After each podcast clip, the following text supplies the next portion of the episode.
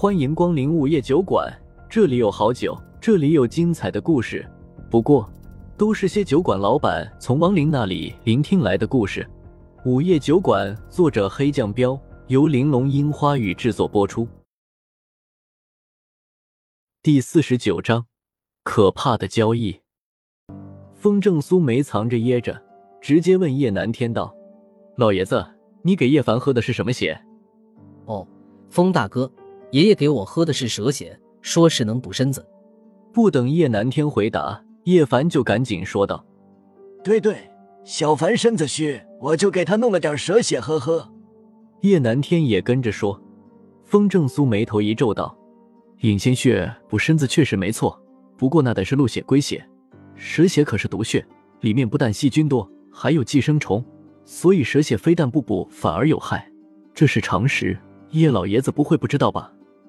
风小哥有所不知，你说的我当然知道。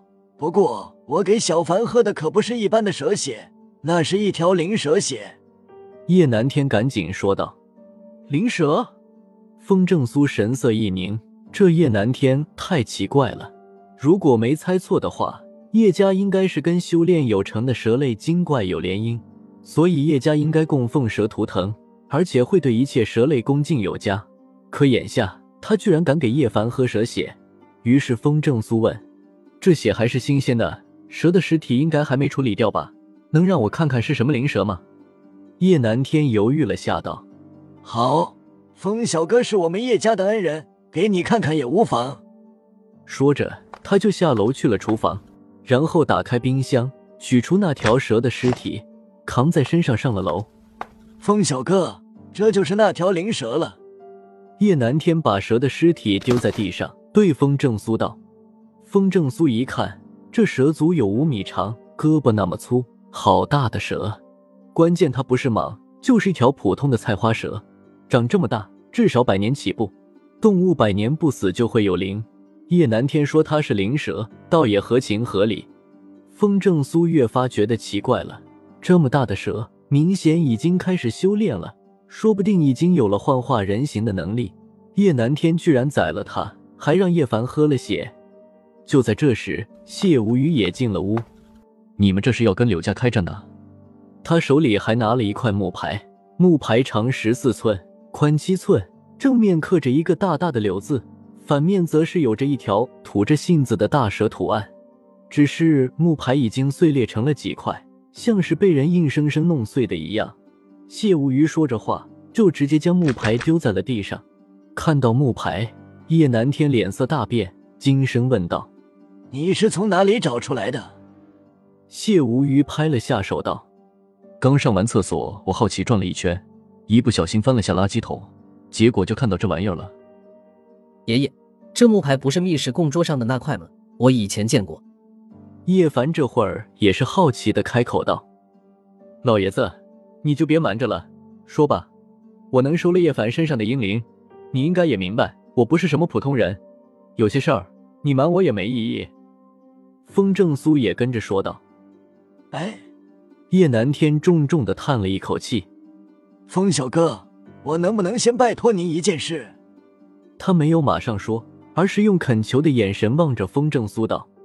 风正苏连忙道：“有什么事儿，老爷子你直说，能做到的我一定做。”算我老头子求你了，让小凡以后跟着你吧，让他做个下人，使唤他、打他、骂他都行，只要能让他活下去，以后随便给他娶个媳妇，别让叶家断了根就行。叶南天红着眼圈说。风正苏不解的问：“老爷子，你这话什么意思？”叶凡更是一脸不解的表情。爷爷，叶南天摆摆手，示意叶凡不要插话。对风正苏继续道：“只要你能带他走，我叶家的一切都可以给风小哥，房产、股票，还有一些生意，大概能卖几个亿。”风正苏纳闷的道：“老爷子，你到底出了什么事儿？”叶南天沉默了片刻后才说道：“我这把老骨头，怕是活不了几天了。”是因为柳家吧？一旁的谢无虞道。叶南天点点头：“是的，他们这一次是不会善罢甘休的。”你还是从头说吧，不然你们叶家的事，我们不知道该不该管。谢无鱼看了一眼疑惑的风正苏和叶凡道：“嗯。”叶南天嗯了一声，然后又看了眼叶凡，叹了一口气道：“小凡今年也算成年了，也该让他知道叶家的事了。叶家和柳家的事，还要从五十年前说起。”接着，叶南天就讲了起来。五十年前，叶南天还是个农村的穷小子，没有兄弟。有三个姐姐，那时候家里很穷，经常吃了上顿没下顿。叶南天不甘心让家里一直穷下去，更不想被村里人看不起。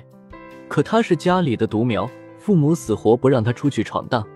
然而那个年代，除了种地，农村还没其他能发家致富的营生。叶南天不想窝在村里，更不想一辈子种地，就决定上山挖药材去，然后把药材拿到县城里换钱。结果上了山之后，刚看到一株老药材，正准备挖，旁边突然窜出一条大黑蛇来。黑蛇足有几十米长，大腿那么粗，叶南天当时吓得腿都软了。然而那条大黑蛇并没有咬他，在原地转了一个圈后，变成了一个人。那人自称柳二爷，是山里的蛇仙，还说他从来不害人，反而还会帮助有缘人。叶南天当时听得一愣一愣的，立马就跪在地上给柳二爷磕起了头。二爷打量了下叶南天后，就问道：“算你小子跟我有缘分，告诉我你家里都有什么人？”叶南天把家里的情况说了一遍。柳二爷一听他有三个姐姐，顿时眼睛亮了：“遇到我，你小子算是要发达了。这样吧，答应我几个条件，以后我保你荣华富贵。”叶南天赶紧问：“什么条件？”